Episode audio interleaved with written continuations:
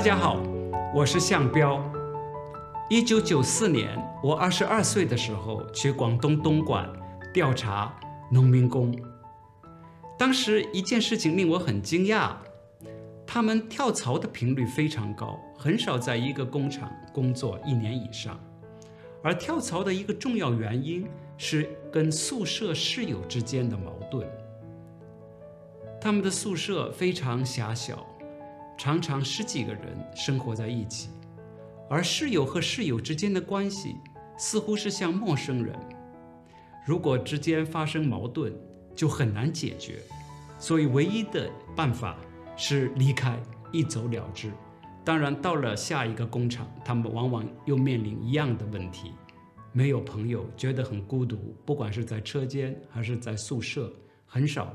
能够形成友情，所以基于那样的观察，我提出呃悬浮概念，在当时最早是想是基于对他们这种生活状态的了解。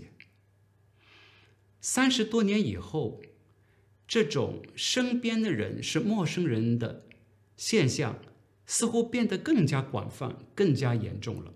农民工的宿舍状况没有改变。当然，很多农民工现在是到厂子外面自己租房子，租的地方是城中村。城中村里面的人口密度极高，但是我们发现人和人之间的关系也基本上是陌生人的关系。青年大学生现在往往住在城市中的青年公寓。令我更惊讶的一个现象，四五个年轻人。同租一套公寓，共用厕所和厨房，但是彼此之间的关系也几乎是一个陌生人的关系。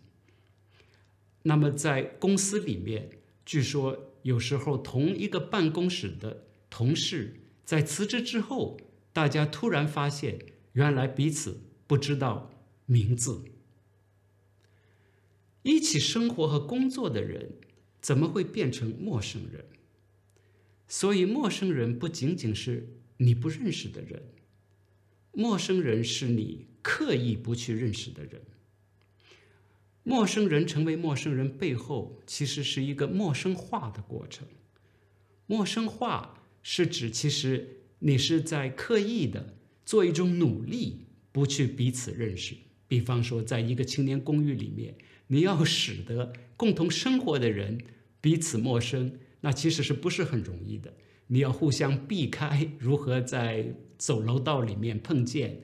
你要在时间上做一种呃协调，一种默契的协调，是彼此不要有交集，然后不要问太多的问题，也不要太过多的谈自己。所以它不是一个自然的过程，并不是说陌生人是一个给定的过程，然后陌生变成熟人。我们的现在社会生活很大一部分是大家在努力的彼此保持陌生关系。当我们进入这样的陌生化，把对方陌生化的呃生活当中去，我们也就是把自己给陌生化了。自己陌生化是什么意思？就觉得自己是在一个陌生的世界上行走，在茫茫人海当中。自己是一片孤叶，一片孤舟，随之而来的种种的孤独，然后不断的告诉自己，唯一的办法是使自己强大，但是效果往往并不好，因为你在一个陌生的世界里面，你不管怎么样强大，你跟周边是隔离的，跟这个生活是隔离的。基于这样的观察。我和三联人文城市一起发起这个对谈节目，名字叫《你好，陌生人》。我将和五位来自不同业界的朋友一起探讨，我们怎么去看陌生人，我们怎么样去发现陌生人，我们在陌生人身上又看到了什么？这五位嘉宾是画家刘晓东、人类学家何瓦皮。纪录片导演李一凡、规划师刘月来和动物园园长沈志军。我希望这些对谈能够激起大家对身边陌生人的兴趣，说你好，陌生人，你不一定是要跟这些陌生人交朋友，把陌生人变成熟人，但是至少我们应该去抵制那种陌生化的这种无意识的努力，至少要意识到我们在不断的陌生化彼此。